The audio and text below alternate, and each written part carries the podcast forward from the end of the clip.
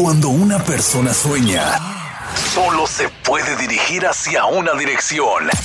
Pa'lante. Hay miles de historias, algunas de sacrificio, otras de riesgo, pero también de superación, y una de ellas podría ser la tuya. Inmigración, sueños, retos y triunfos. Bienvenidos al programa Palante mi gente de la firma de abogados Vázquez en Servi. Como siempre en esta edición del podcast Palante mi gente, bienvenida abogada. Muchísimas gracias. Y con ustedes aquí la abogada Vázquez en nuestra programación de todos los martes de Palante mi gente. Como siempre les recordamos que la información que reciben por este medio es de carácter general y no sustituye una consulta formal con un abogado que se especialice en la materia de inmigración. Hoy día vamos a estar hablando de los últimos cambios que podríamos ver, uno de ellos específicamente antes de que finalmente salga la administración Trump del poder y en estos últimos meses van a traer más cambios. Eso definitivamente con respecto a lo que es el ámbito migratorio, las políticas que piensa esta administración corriente terminar su administración con estos cambios que van a afectar a nuestra comunidad inmigrante. Uno de los más recientes cambios que entrará en vigor va a ser este del primero de diciembre, que trata sobre el examen para la ciudadanía estadounidense. Después de esa fecha, la prueba para la ciudadanía se convierte más difícil. Bajo el nuevo examen de ciudadanía, la cantidad de preguntas sobre la historia de Estados Unidos incrementará de lo que son 100 preguntas actualmente a 128 preguntas, de las cuales el oficial de inmigración tendrá que hacer 20 de ellas y el solicitante tendrá que contestar 12 correctamente para pasar la parte cívica del examen. Anteriormente, el examen de ciudadanía consistía en 100 posibles preguntas, de las cuales el oficial formulaba 10 y el solicitante tenía que contestar 6 correctamente para pasar esa parte cívica del examen. Las exenciones del requerimiento sobre lo que es el dominio del inglés seguirán sin cambios, es decir, las personas que cumplan con uno de los siguientes requisitos podrán tomar el examen en su idioma una persona que tiene 20 años de residencia permanente y 50 años de edad, una persona que tiene 15 años de residencia permanente y 55 años de edad. Estas personas que cumplen con esos requisitos podrán tomar el examen en su idioma. También personas de 65 años de edad con 20 años de residencia permanente podrán tomar el examen en su idioma y seguirán disfrutando de lo que es un examen modificado. Estas personas tendrán que estudiar lo que serían 20 preguntas que son designadas por el gobierno y de esas 20 el oficial hará 10 de las cuales el solicitante tendrá que contestar 6 correctamente para pasar el examen. En casos donde aplica la exención, ya sea por los 20 años de residencia y 50 años de edad o una de ellas, el solicitante solamente va a tomar lo que es la parte oral sobre la historia de Estados Unidos y también debe de llevar su propio intérprete a la cita con inmigración.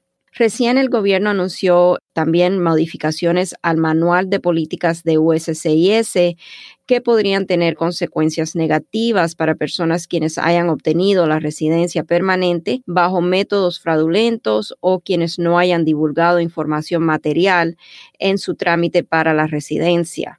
La nueva política exige que los oficiales de inmigración se ocupen de revisar no solo los datos en la solicitud para la ciudadanía, pero también en solicitudes previas que en cualquier momento el solicitante entregó para adquirir un beneficio migratorio y se le fue concedido, como por ejemplo la residencia. En casos donde el oficial detecta que el solicitante adquirió la residencia permanente de manera ilegal o con información o documentos evidenciales falsos, o donde el gobierno otorgó la residencia sin estar informado de hechos descalificadores, como por ejemplo algún delito previo, la solicitud de la ciudadanía podría ser denegada y el solicitante puesto en trámite de deportación, donde tendrá que defender su estatus de residente para evitar ser deportado de Estados Unidos. La administración Biden podría restaurar el examen de ciudadanía previo, para evitar que los inmigrantes sigan siendo marginados, lo cual ha sido una característica pronunciada de la administración Trump. Les recomendamos siempre consultar su caso con un abogado de inmigración para que se informen bien sobre los requisitos, su elegibilidad y también explorar factores de su caso que podrían ser problemáticos o podrían poner a riesgo su residencia permanente. En Vasquez and Survey siempre estamos a la orden. Pueden siempre comunicarse con nosotros al 678 303-0018. Muchas gracias. Oh, excelente, abogada. Esos cambios que se piensan implementar ahora este siguiente mes de diciembre, ¿son permanentes o son cosas que todavía se podrían tal vez revertir en algún momento? Sí, se pueden revertir. Estos son cambios a la política del manual y también cambios a lo que es el examen de la ciudadanía. Y sí, Biden tendría el poder de revertirlos a lo que es el examen previo eso estaríamos viendo, porque hay tantas cosas que queremos que Biden revierta, que ha hecho esta administración, que vamos a ver hasta dónde puede llegar. Nos conformamos con que revierta el poder actualmente y eso ya está garantizado por lo menos. Así es. Wow, pues bien, entendiendo cuáles son los cambios en realidad en el examen de la ciudadanía, pues aquí con la abogada Bárbara Vázquez a través de este podcast, Palante mi gente, como siempre, la línea telefónica ya está disponible al 770 686 3424 en vivo. La prioridad siempre se la damos a las llamadas telefónicas, pues es el tiempo de nuestra gente que están en la línea. Obviamente tenemos textos, abogada, que nos habían quedado desde la semana pasada en relación a otro tema increíble, que es el fraude matrimonial y otras cosas que se hablaron. Tengo las preguntas. Si está lista, pues ya de una vez arrancamos. Sí, claro que sí, adelante. Gracias. Y precisamente una de las preguntas que ya no pudimos hacer fue en relación al fraude matrimonial. Bueno, decía la semana pasada, no menciones mi nombre, por favor, pero una persona ciudadana americana que ha sido detectada haciendo fraude matrimonial no fue a la cárcel, pero pregunta es, si le encuentran este tipo de anomalía, ¿será que están prohibidos de hacerle algún arreglo futuro a otro familiar? Un ejemplo, si la persona ciudadana acusada de fraude matrimonial no fue castigada, le negaron la petición, ¿será que puede pedir, por ejemplo, a su mamá o a su papá en un futuro o se le cierran las puertas para siempre a los demás familiares? No, en mi opinión, tendríamos que mirar bien lo que es esa provisión de la ley. Sabemos que el beneficiario sí estaría en un futuro a través de un matrimonio subsecuente, sería prevenido de poder hacer ese trámite y conseguir la residencia a través de un matrimonio nuevo. Ahora, no es que el solicitante, en este caso la persona que hace esta pregunta, no pueda hacer una petición familiar para otro familiar. Ahora, si es para otro cónyuge, entonces ya un cónyuge verdadero, ahí tendríamos que estudiar un poquito más a fondo lo que es la provisión del estatuto. Mm. Y aparte de eso, que lo que plantea esta persona es realmente un ejemplo, nada más es algo hipotético, porque igual tendría que haberse dado un fraude y después ver cuál es el resultado duradero o las consecuencias duradero a largo plazo de ese fraude. Exactamente, eso siempre es el riesgo que cuando uno comete algún delito, aunque no sea acusado, aunque no sea castigado por ese delito, siempre cuando estamos pidiendo un beneficio migratorio, como sería en este caso, hay que siempre entrar a estos trámites con las manos limpias, como es un tema que siempre nos toca estudiar, Clean Hands Doctrine, cuando estamos pidiendo algún beneficio a un tribunal o ya sea a una agencia gubernamental. Pero aquí la diferencia está en que no es el beneficio beneficiario que está pidiendo el beneficio, sino es el patrocinador quiere pedir ahora a un padre y yo creo que sí sería posible. Tendríamos que ahí estar seguro. Yo estudiaría bien a fondo lo que es esa provisión de la ley para proteger no solo al beneficiario, pero también al patrocinador de esa solicitud. Correcto. Pues bueno, siguiente pregunta que quedó de la semana pasada. Dice, mi esposa está tramitando ya su residencia por medio de nuestra hija ciudadana. Yo no he sometido nada, pues yo fui deportado en el 2001 cuando yo vivía en Texas por un problema con la ley. Mi pregunta es, entonces ya nunca para mí habrá posibilidad de arreglar, hay algún perdón, cambian las cosas si quien me pide es mi esposa. Gracias. Ok, en este caso lo primero que tendríamos que hacer, Brenda, es obviamente una consulta formal porque aquí hay muchas cosas que quedan sin saber.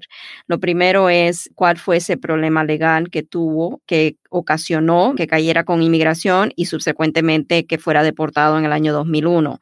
Eso es lo primero, porque a veces cuando hay un delito de por medio que fue causa de la deportación, ese delito puede a lo mejor tronchar, dependiendo de qué tan grave fue ese delito la posibilidad de que esa persona pueda lograr la residencia, no obstante a quien lo pida. No necesariamente cambia la situación porque lo pida la esposa o porque lo pida la hija en un análisis que trata sobre un delito penal que formó parte de esa deportación. Lo otro que está de por medio es que si la persona que hace esta pregunta está nuevamente aquí en Estados Unidos después de una deportación y entró de manera indocumentada, está a riesgo a que si tiene algún contacto con las autoridades, que las autoridades quieran restaurar o reimplementar lo que es esa orden de deportación que ya tuvo anteriormente y eso ocasionaría un castigo de 20 años. Tendría que estar afuera 10 para ser elegible a pedir un perdón, si es que es elegible ese perdón. Le hablo de esta manera para que se den cuenta de tantos detalles que tendríamos que explorar antes de yo poder dar un definitivo sí o un definitivo no. Y a veces ni es definitivo, la respuesta es tal vez y exponer los argumentos y entonces estaría de la persona querer hacer el trámite o no. Claro, hay que ver ya conforme se vaya presentando la posibilidad, porque sí, también como dice usted, no se sabe si fue una deportación, no se sabe bajo qué condiciones o qué fue el cargo que originó eso, pero bueno, un par de preguntitas más de la semana pasada. De hecho, la preguntaron la semana pasada de una forma un poco diferente y de hecho sale el día de hoy también. Con el cambio de la presidencia, abogada, en su opinión, ¿hay alguna conversación acerca del DAPA, D-A-P-A, que sabemos que venía de la mano del DACA? ¿Nos explica un poquito qué era el DAPA y si hay alguna mención de eso en esta presidencia? Sí, el DAPA básicamente era para un beneficio migratorio para los padres de los jóvenes soñadores quienes calificaron al DACA. Habían o existen requisitos para que esos padres pudieran aplicar y sí se está hablando, se ha mencionado bajo esta administración entrante de Biden-Harris que podría ser nuevamente un tema que Biden exploraría para ver si puede hacer algo como hizo el presidente Obama, tal vez por orden ejecutiva. No estamos seguros, como no estamos seguros de muchas de las cosas que podría hacer una administración Biden-Harris y eso tendríamos que ver qué es lo que sucedería, pero sí es algo que se ha hablado, lo he oído mencionar, lo he leído, que él podría nuevamente considerar el DACA en conjunto con reimplementar el DACA en su totalidad, porque sabemos que se ha disluido muchísimo los beneficios bajo el DACA desde que Trump empezó queriendo revocarlo en el 2017. Ay, correcto. Muy bien, pues hay que ver si sería una puerta muy grande la que se abre, pero no dudo que tenga tal vez ciertas limitaciones o ciertos factores que no estamos tomando en cuenta por ahora.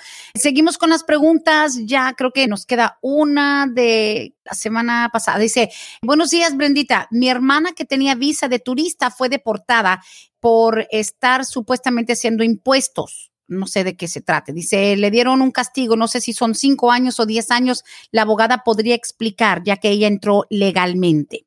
Ok.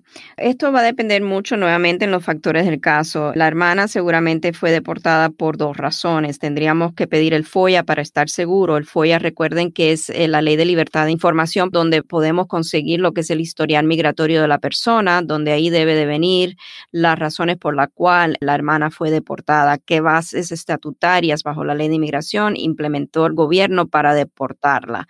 Pero me puedo imaginar que una de ellas es que violó los términos de la visa de turista, porque si estuvo reportando impuestos, quiere decir que estuvo trabajando en este país y un turista no viene a trabajar. Es una de las condiciones de una visa de turista, es que simplemente venga de paseo y que no tenga ganancias económicas, ¿ok? Por trabajo aquí en Estados Unidos.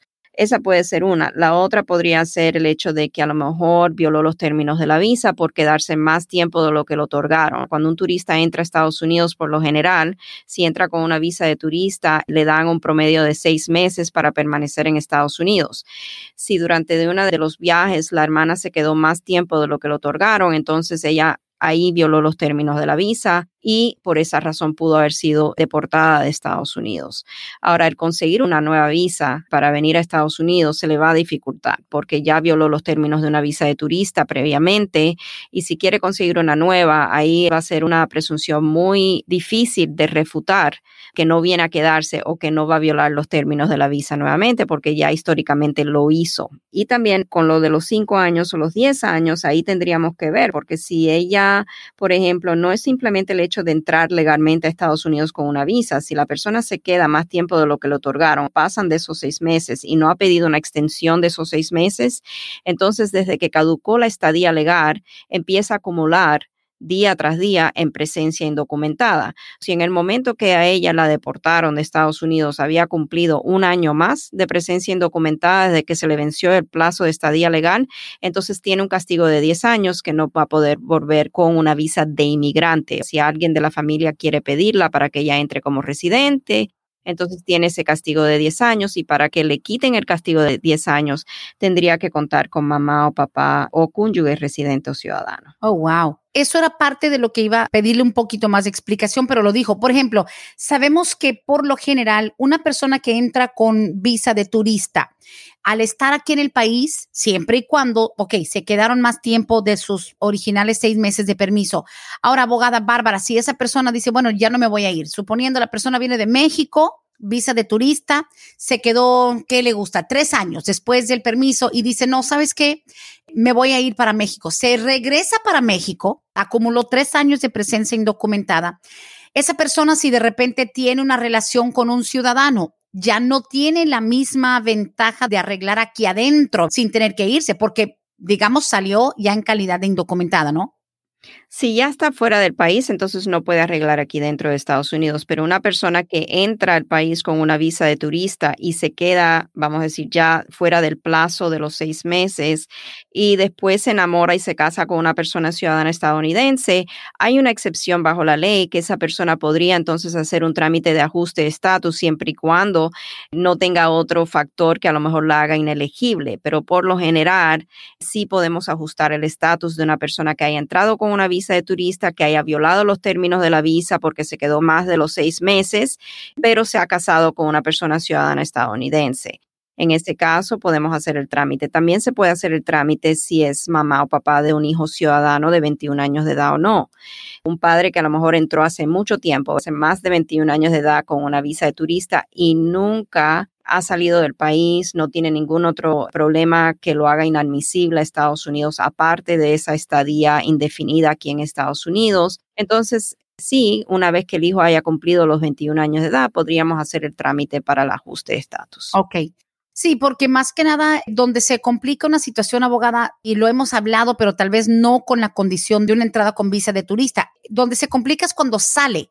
Digamos, yo conozco una muchacha que entró con visa de turista de México, la condición de su familia era otra, con cierta posibilidad económica, ella se quedó aquí como tres años, se regresó para México y ahora está en México, tiene novio ciudadano americano. Ella cree que va a poder arreglar porque, ay, es que yo nunca entré ilegal a Estados Unidos. Le dije, amiga, pero es que te saliste después de tres años de haberte quedado más tiempo con tu visa. No, pero es que lo que importa aquí es que yo entré legal. Ella cree a lo mejor yo estoy mal, ella cree que puede arreglar de la misma manera, que le van a dar rapidito una visa como esposa, whatever, pero a ella se le complica por la salida, ¿verdad?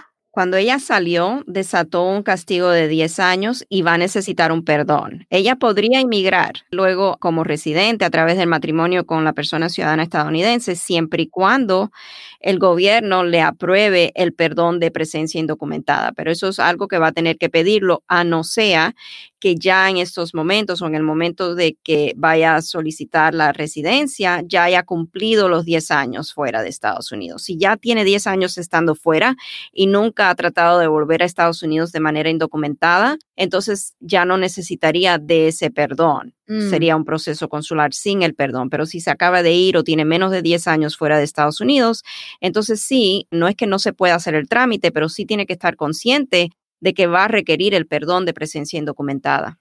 Ay, ay, ay. No tiene dos años que se acaba de ir va a necesitar el perdón. Ah, bueno, ahí está, señores, no se dejen llevar por el, ah, es que mi comadre me dijo que una prima de su suegra arregló a pesar de esto y lo otro. No, señores, las cosas van cambiando a través de los años. Esta pregunta viene con muy poca información, nomás dice, buenos días, abogada, yo tengo mi caso con ustedes y fui aprobada en octubre del 2019. ¿Cuánto más seguiré esperando para mi entrevista? That's it, no tiene más información necesito más información porque me parece que a lo mejor fue la primera parte del caso que fue aprobado, que podría ser la petición familiar. Y ahora a lo mejor esta persona está en espera de que vuelvan a abrir las citas, a lo mejor en su país natal, para que pueda proceder al proceso consular a lo mejor le han aprobado ya hasta el perdón, si es que tuvimos que tramitar un perdón por presencia indocumentada. No es necesariamente algo que podemos hacer nosotros. Si lo que está esperando es que salga la cita en la embajada, eso es algo que tenemos que simplemente tener paciencia porque lo que está sucediendo con lo de la pandemia es que esos casos están en hold, muchos de ellos porque la embajada no está programando esas citas tendríamos que tener un poquito más de información y siempre que la persona sea cliente, le vamos a recomendar que este no sería el medio apropiado porque no queremos divulgar información privada de nuestros clientes. Este espacio es para información general, preguntas anónimas de personas que hacen esas preguntas anónimas. Pero si es cliente, le vamos a recomendar que llamen directamente a la oficina, que pidan hablar o con su abogado o con su paralegal para que le puedan dar una actualización del caso. Ah, muy bien.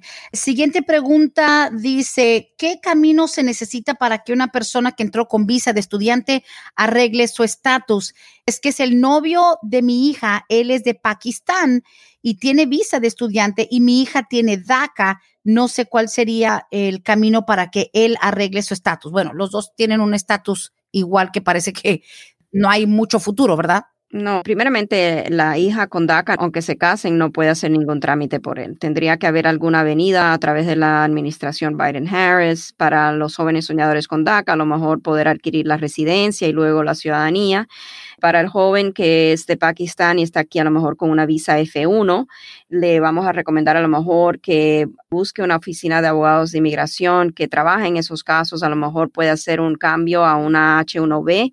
Yo sé que hay mucha polémica sobre las visas H1B en estos momentos por diferentes restricciones que ha implementado la administración Trump. Nosotros en Vasquez and Survey no nos dedicamos a esa parte de la ley de inmigración. Supongamos que la hija en vez de DACA fuera ciudadana estadounidense y quiere contraer matrimonio, entonces sí, ahí le podemos ayudar porque todo con respecto a mantener la unidad familiar junta y también defender contra deportación, a eso nos dedicamos. Wow, eso definitivamente. Seguimos con las preguntas, línea de texto dice aquí, yo entré desde Honduras en el 2016. Vine sola, pedí asilo político en la frontera, me negaron mi caso, Estoy ahorita mismo embarazada de seis meses. Tengo cita con inmigración en mayo del 2021. ¿Habrá alguna esperanza? ¿Cuál es el siguiente paso si uno quiere pelear para quedarse? Ok, muchas cosas que explorar en esta situación. El caso seguramente fue denegado administrativamente, no necesariamente defensivamente, tendríamos que ver eso. Y si hay una posibilidad de litigar el caso ante el Tribunal de Inmigración, tendríamos que explorar cuál es la base para el asilo político, cuál es el temor de regresar al país, qué persecución ha sufrido o piensa que sufrirá si es regresada a Estados Unidos. Le vamos a recomendar a esta persona que hace esta pregunta que llame a la oficina y pida hablar con la abogada Joanna Cochran. Ella podría darle una consulta para poder analizar su caso de asilo político y ver si hay algo que podamos hacer. Ya, sí, porque pelear es como de cierta manera utilizar o agotar todas las opciones, pero hay que ver cuáles son y quién te lo va a decir con honestidad. Siguiente pregunta, un poquito general también dice, eh, Brenda, ¿le puedes preguntar a la abogada Bárbara si ella tiene alguna idea sobre posibles nuevas solicitudes del DACA? ¿Hay algún plan para eso? Sí, pensamos que sí, definitivamente bajo una administración Biden-Harris va a haber una posibilidad para una restauración o reimplementación de lo que sería el DACA completo para personas que quedaron fuera cuando en el 2017 Trump empezó a litigar la revocación del DACA. Sabemos que hay una orden de la Corte Suprema donde el gobierno en estos momentos está violando, es nuestra opinión, lo que es ese dictamen de la Corte Suprema, donde la Corte Suprema dictaminó que la administración Trump violó los procesos administrativos en cómo quiso revocar el DACA y que por esa razón el DACA debe ser reemplazado y sabemos que Chad Wolf, el director de USCIS, que es el director interino de USCIS, no está actuando en un poder y que todas las políticas que él implementó deben de ser revocadas. Eso fue el dictamen. Basado en eso, pensamos que sí, que el DACA puede revivir en su totalidad. Ay, ojalá que así sea, pero sin duda, suponiendo, abogada Bárbara, que se restaure o se vuelva a implementar el DACA original, eso no cambia fechas, tenían que haber estado aquí antes de ciertas fechas, todo sigue igual, ¿no? Sí, por el momento no cambiaría nada de la fecha. Siempre va a tener que haber entrado a Estados Unidos y estar aquí continuamente antes de los 16 años de edad. Cuando aplica al DACA, tenemos que demostrar que para el 15 de junio del 2012 la persona tenía menos de 31 años de edad que ha estado aquí continuamente en Estados Unidos desde el 15 de junio del 2007 hasta el momento que haga su solicitud y que no haya tenido ningún estatus legal para el 15 de junio del 2012 esos requisitos básicamente son requisitos fundamentales que no pensamos que vayan a cambiar. Ahora, si se implementa a lo mejor una propuesta de ley, como sería el Dream and Promise Act, que a lo mejor otorga lo que es una avenida hacia la legalización permanente a los jóvenes soñadores, esa sí podríamos ver en esa legislación cambios a los requisitos, pero eso está por verse. Claro que sí, todo es especulación en este momento. Dice aquí, buenos días, pregúntale por favor a la abogada, ¿cuánto está están tardando en dar respuestas a los perdones. Me llegó el recibo, pero en junio. Gracias. Oh, en junio es demasiado temprano. Vamos a ver, voy a entrar al websitio de inmigración para ver qué nos están diciendo de los perdones por presencia indocumentada, que creo es que es lo que están preguntando en estos momentos. Están diciendo de 18 meses y medio a 24 meses. Oh, van en la fecha de perdones que fueron introducidos a inmigración el 9 de diciembre del 2018. Ah. Si acaba de someter su perdón en junio, hay que esperar.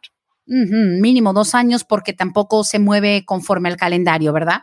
Eso es un promedio. Uno cuando entra al websitio de inmigración, los tiempos de procesamiento del gobierno, eso es una aproximación que el gobierno da muy bien. Seguimos con las preguntas. Se nos están también acumulando por acá de nuevo a la línea de textos. Dice, buenos días, mi hermano tiene permiso de trabajo que lo consiguió por la ley de los 10 años. Él fue despedido de su trabajo, pues sufrió un derrame cerebral y aún no puede trabajar.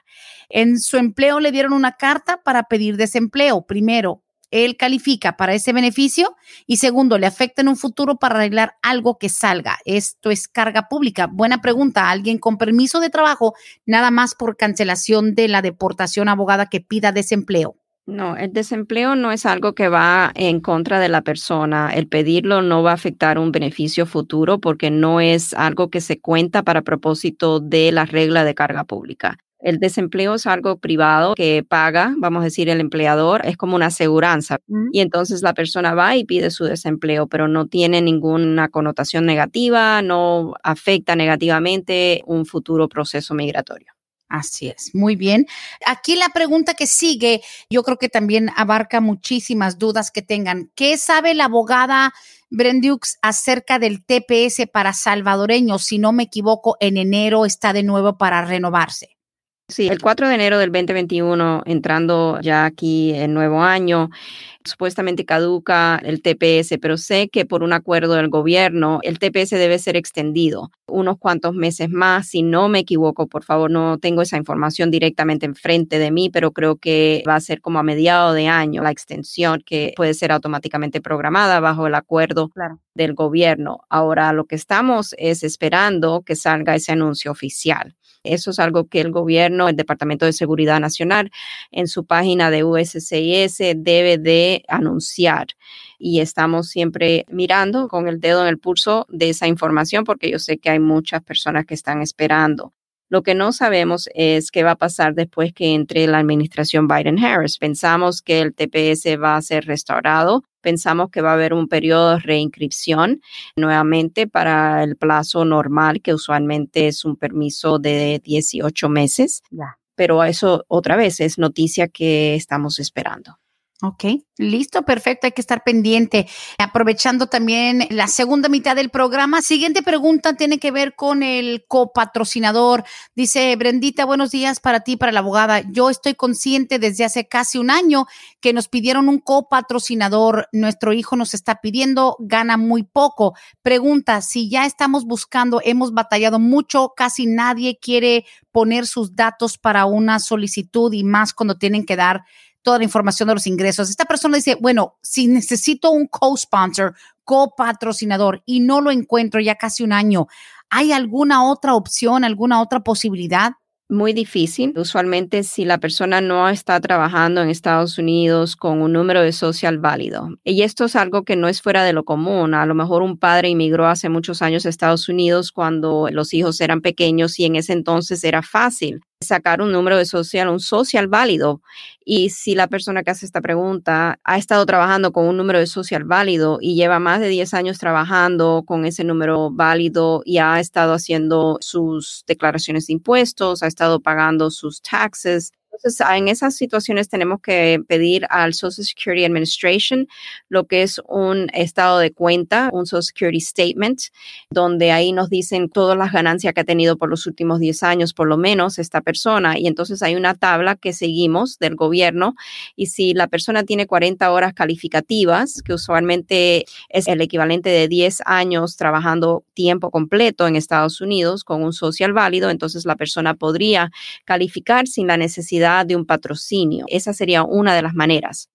Pero en este caso, si no existe eso, entonces sí, si el hijo no gana lo suficiente, desafortunadamente van a requerir de un copatrocinador. Ah, ya está, listo. Siguiente pregunta, dice, tengo mi sobrina que hoy tiene 21 años de edad, vino hace tres años, o sea que ya tenía 18, cuando cruzó de Guatemala, nunca la agarraron en la frontera, no trabaja ni ha hecho impuestos ella podría pedir algún permiso porque entró a los 18 o como asilo político, ya que no hay rastro de ella. Creo que a donde quiere llegar esta persona es que su sobrina entró sin inspección, sin nada de nada, lleva tres años aquí, entró a los 18 años. Técnicamente es muy tarde para que pida asilo político porque lleva tres años, pero como piensan, no hay detección, no hay prueba de su presencia aquí, podría, ¿qué recomendaría usted? Para pedir el asilo político, la persona tiene que hacerlo después de un año de haber entrado a Estados Unidos. Nunca le vamos a recomendar a alguien que mienta en una solicitud, especialmente en una solicitud de asilo político o en cualquier solicitud de inmigración, porque eso sería algo fraudulento y por el cual la persona podría tronchar un futuro en el país. Y un futuro migratorio. Desafortunadamente, si no hay un nexus, a lo mejor con un cónyuge residente, la sobrina es joven, a lo mejor en un futuro nada quita que se enamore y si la persona con quien se enamora es residente o ciudadana, entonces ahí tendría la posibilidad de hacer un trámite para la residencia pidiendo un perdón por la presencia indocumentada que ha adquirido aquí en Estados Unidos de más de un año. Pero en sí no hay nada que podríamos decirle así a primera vista que puede hacer algún trámite sin tener algún nexus familiar Tendríamos que ver si a lo mejor durante el tiempo que ella ha estado aquí, estos tres años, ha sido víctima de un crimen de violencia en Estados Unidos. Exploraríamos la posibilidad de un estatus U. Si es que sí fue víctima, entonces es algo que siempre vamos a explorar en una consulta formal. Correcto. Esta siguiente pregunta, una pareja que están en proceso, dice, yo soy ciudadana americana. Desde que vivíamos en Arizona, pedí a mi esposo, nos mudamos aquí a Georgia. Quisiéramos ya trasladar el caso para que nos lo trabajen localmente. Es complicado, se paga lo mismo y cuál sería el primer paso. Ha sido muy difícil también por la diferencia de horarios mantener una comunicación con los abogados de migración allá en Arizona. ¿Cuál sería el proceso, digamos, si quieren que ustedes le manejen el caso? No es un proceso difícil, las tarifas de inmigración no cambian simplemente por la persona cambiar de lugar de vivienda. Obviamente las tarifas de abogados sí, nosotros no vamos a trabajar un caso empezado por otra firma de abogados si contratan nuestros servicios, entonces lo que haríamos es que cambiaríamos o mandamos un comunicado a inmigración donde cualquier petición que esté pendiente en estos momentos con el gobierno para notificarle que ahora nosotros somos los abogados del caso y que toda correspondencia o cualquier pedido de información debe llegar a nuestra oficina dirigido al abogado que está encabezando el caso. En esta situación, dependiendo de qué tipo de caso esté procesando la persona, en qué fase va el caso, entonces va a depender los honorarios.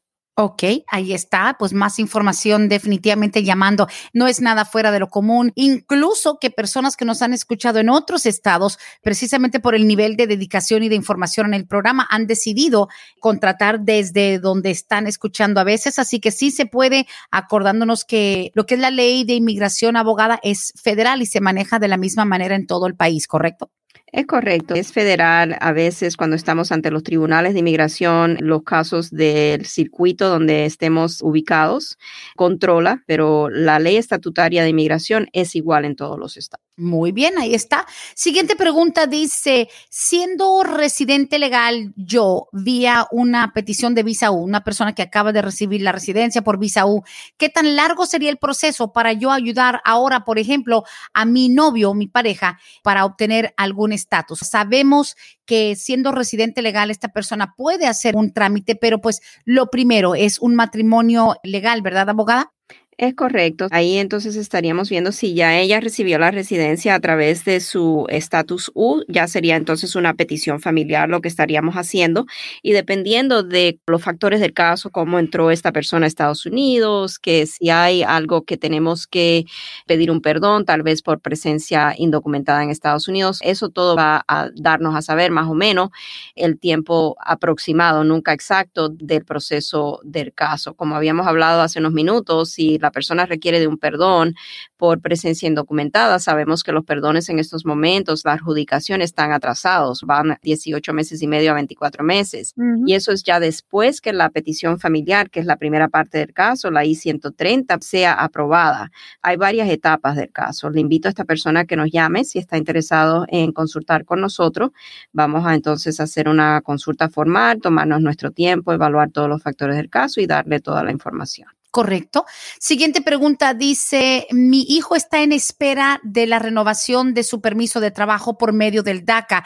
¿Es esta renovación la que vendrá con un año o la abogada tendría que ver más del caso? Gracias. Esta vendría con un año. Lo que está pendiente ahorita ya es por un año nomás. Sí, es un año porque como sabemos eso es algo que cambió bajo las políticas de la administración Trump. Después del dictamen de la Corte Suprema, la administración Trump, en vez de restaurar el programa de DACA, como todos pensamos que se debió de haber hecho, dado ese dictamen, decidieron limitar más aún los beneficios del DACA y una de las limitaciones fue exactamente esa, de que iban a dar, en vez de un permiso de trabajo por dos años, iban a dar los permisos de trabajo simplemente por un año. Se espera que a no sea que durante el transcurso de tiempo que está pendiente la solicitud del joven con inmigración, si no hay cambios oficiales a esa política, entonces el permiso podría llegar de un año. Pero siempre, como sabemos, bajo esta administración, Brenda, hemos estado viviendo cambios casi a diario, porque una vez sale un dictamen de una corte y cambian esta política y después no sale otro a favor de Trump y vuelven a cambiarla. es muy difícil decirle con exactitud que va a ser un año exactamente, pero si no ha cambiado la política en el momento que el joven se ha adjudicado la renovación, entonces sí sería por un año. Definitivamente. Continuamos, dice aquí, buenos días a la doctora. Estamos en petición de la categoría como madre ciudadana arreglando a mis hijos mayores casados y tienen hijos. ¿En qué proceso va? Yo soy de Colombia, mis hijos están allá, ambos están casados y tienen hijos. ¿Cuál es más o menos el tiempo de espera? Okay. Van ahora mismo en la fecha del 15 de junio del 2008. Mm. Están, como pueden ver, que serían 12 años más o menos de atraso. Mm. No sabemos cuándo es que la petición familiar que hizo la señora fue introducida. Tiene que mirar lo que es la fecha de prioridad que aparece en esa solicitud cuando ella entrega la solicitud, ahí va a decir cuándo fue entregada y si ya la solicitud ha sido aprobada, la notificación de aprobación va a decir priority date y esa es la fecha que controla. Ah, ya está, en base a esa fecha. Correcto. Ok, listo. Dice, wow, qué demorado está. Y abogada, creo que le toca a esta madre ciudadana naturalizada, obviamente, la misma sorpresa o el asombro que le da a cualquier persona que dice, ok, I did it, soy ciudadana, soy ciudadano y que piensan que mágicamente hay visas disponibles inmediatamente, de volada, en dos, tres meses traigo a mi familia y no es así. No es así, todo depende de la categoría preferencial, depende del estatus civil del beneficiario, porque si es casado, entonces está en la categoría F3, si es soltero de padre ciudadano pero mayor de 21 años de edad, es la F1, y esa tabla, que es la tabla del boletín de visa, es lo que nos indica en qué fecha van todos los meses el Departamento de Estado para otorgar visas de inmigrante. Definitivamente. Bueno, señora, bienvenida al mundo de las sorpresas para los ciudadanos. Pero sobre todo, pues es un enorme paso el tener la ciudadanía y pues nada, tener por lo menos, como dice el abogado Tad Servi, tener por lo menos los caballos en la carrera. Así That's right. tiempo no va a detenerse anyways, hágalo de una vez. Dice, y esta es una buena pregunta, pero viene un poquito escueta, no tiene mucho más. Dice, la abogada nos puede decir cuándo empiezan a calcular lo del castigo de 10 años. Es cuando te dan la salida y si uno nunca se salió o tiene uno que mandar algo desde su país. Good question. No, el castigo de 10 años no es algo que imponen. Se desata, ese castigo de 10 años se desata cuando la persona sale de Estados Unidos. Ah, ya, Esta ya. salida es lo que empieza el reloj de los 10 años de castigo por haber estado aquí más de un año en presencia indocumentada en Estados Unidos. Ok, sí, pero si te dan esas famosas órdenes de salida voluntaria, usted tiene 30 días, tiene 60 días para salirse y nunca se fue, realmente no empezó a contar el reloj. Right, esa es exactamente. Antes hacíamos el argumento de que sí, que el castigo de ese año se podría pasar aquí dentro de Estados Unidos, pero el gobierno no está de acuerdo con ese, obviamente. Porque ¿qué castigo es? No te fuiste. I mean, you never left. Ok, listo. Exacto. Un momentito, vamos a la línea telefónica. Tenemos una llamada en vivo. Buenos días, al aire con la abogada Bárbara Vázquez. Buenos días, Brenda. Bueno, Buenos días, estamos al aire con la abogada Bárbara Vázquez. Tienen una pregunta de migración. Sí, le quiero preguntar, mire, mi mamá acaba de arreglar residencia y ella quiere pedirme a mí. ¿Yo puedo empezar ya mi proceso desde ahora? Ok, sí. Muchísimas gracias, señor, por su pregunta. ¿Su mamá es residente y usted es casado o soltero? Soltero, Ok, ¿y es mayor de 21 años de edad? sí. Ok, eso sí, su mamá puede hacer una petición familiar por usted. Siendo usted soltero mayor de 21 años de edad, va a haber una lista de espera. ¿De qué país es usted? De México. Ok, van en la fecha del 8 de abril de 1999. Como puede ver, es mucho tiempo, va a estar esperando bastante tiempo y durante ese tiempo que usted está esperando, no hay ningún beneficio migratorio, no hay ninguna protección contra una deportación que pueda tener durante la espera, a no ser que usted esté bajo DACA o algo que lo están parando aquí en Estados Unidos. Porque yo entré aquí a los 15 años. Pero no es solamente la edad, necesita haber estado aquí para una fecha límite. ¿En qué fecha entró usted a Estados Unidos? En el 91, Ok. Tiene que haber tenido también menos de 31 años de edad para el 15 de junio del 2012.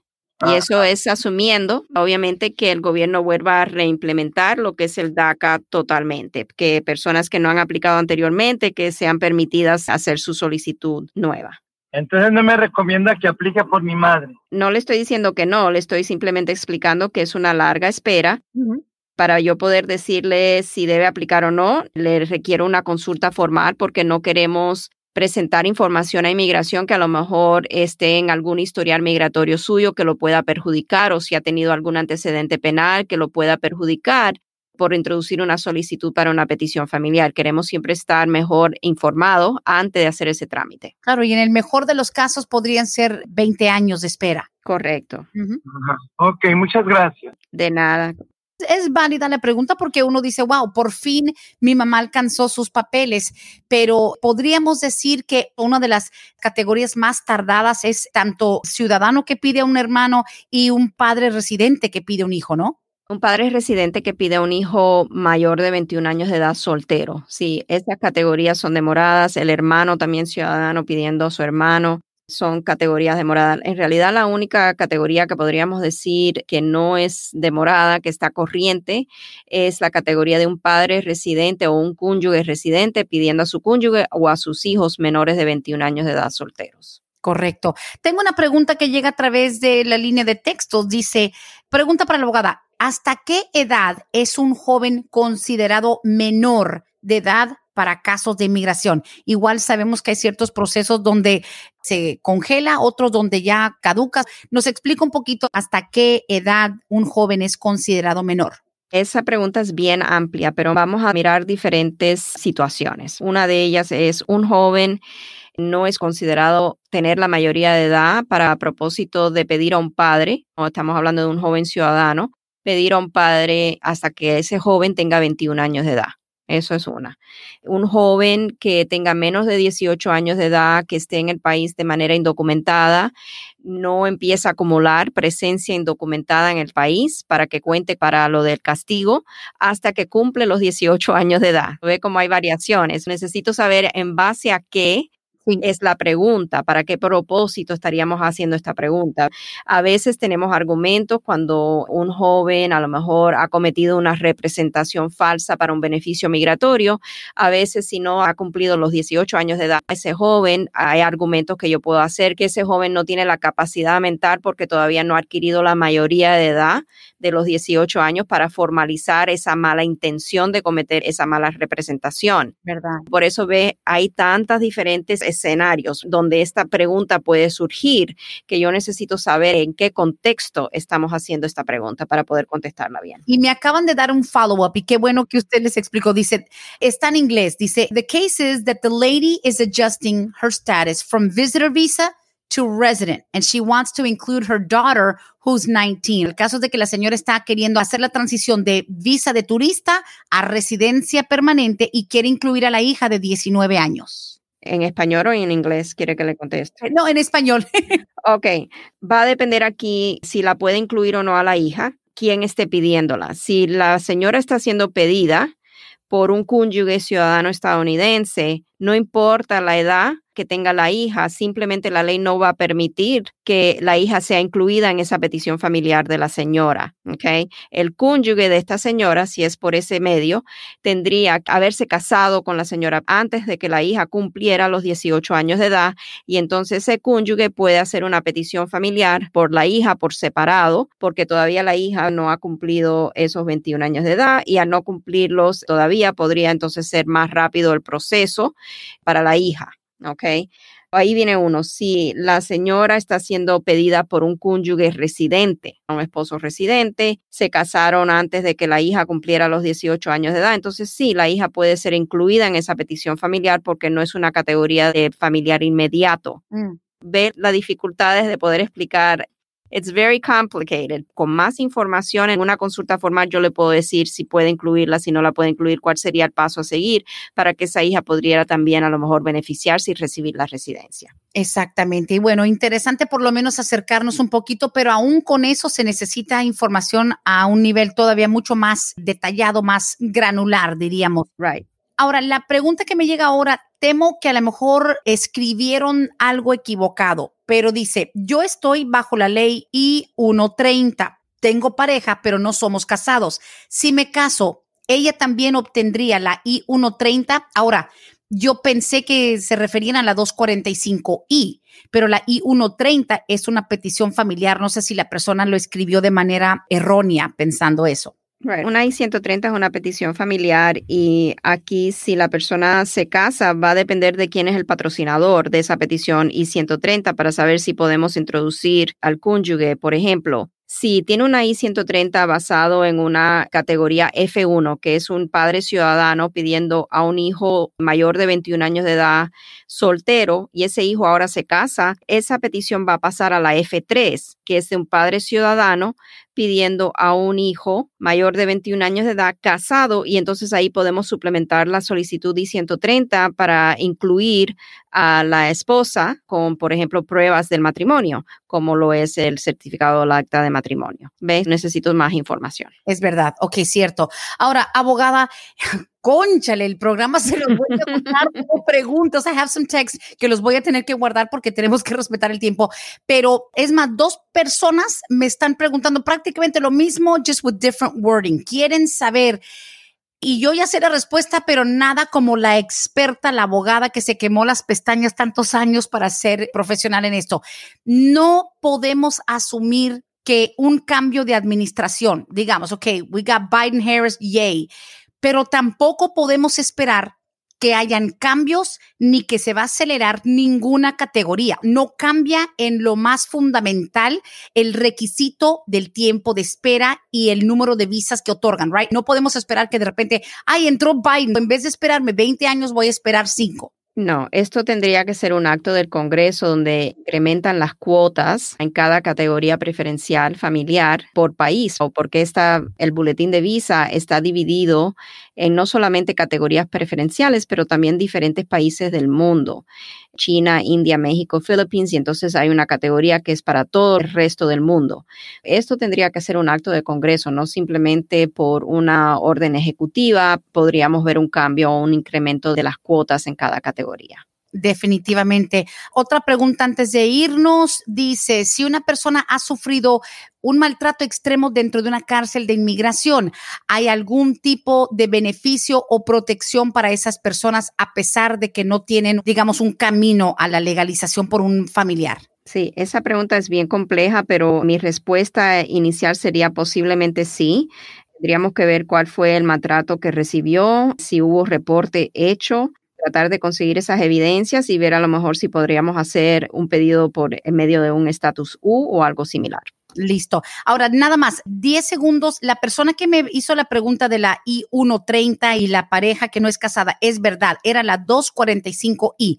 Él tiene 245I. Si se casa con su mujer, su pareja, ella también entra a esa protección. Yeah, it's complicated, pero sí podemos hablar de esto, Brenda, la próxima semana. Si me permiten, yo podría volver a repasar todo eso de la 245i, pero también le voy a invitar a esta persona que vaya a nuestro podcast, Palante mi gente, donde puede escucharlo. Ahí hay un podcast que específicamente y detalladamente hablamos de la ley 245i y lo que las personas que pueden beneficiarse, como en este caso le está haciendo una pregunta de lo que nosotros llamamos un after acquired spouse, ah, una esposa o un cónyuge que fue adquirido después de que la persona se beneficiara de la ley 245i. Hay requisitos bastante específicos para poder saber si sí o no va a poder entrar la esposa en eso.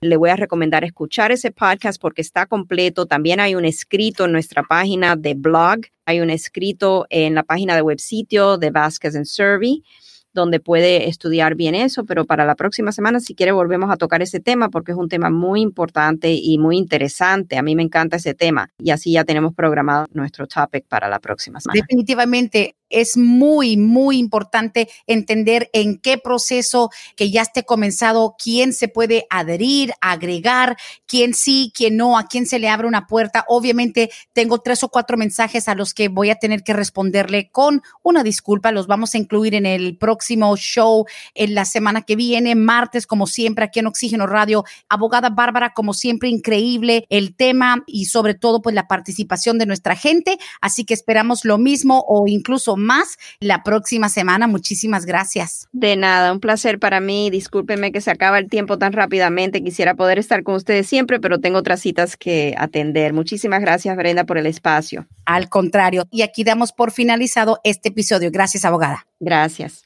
Hasta aquí hemos llegado hoy, pero siempre vamos pa'lante, mi gente, con Vázquez en Servi. Hasta la próxima.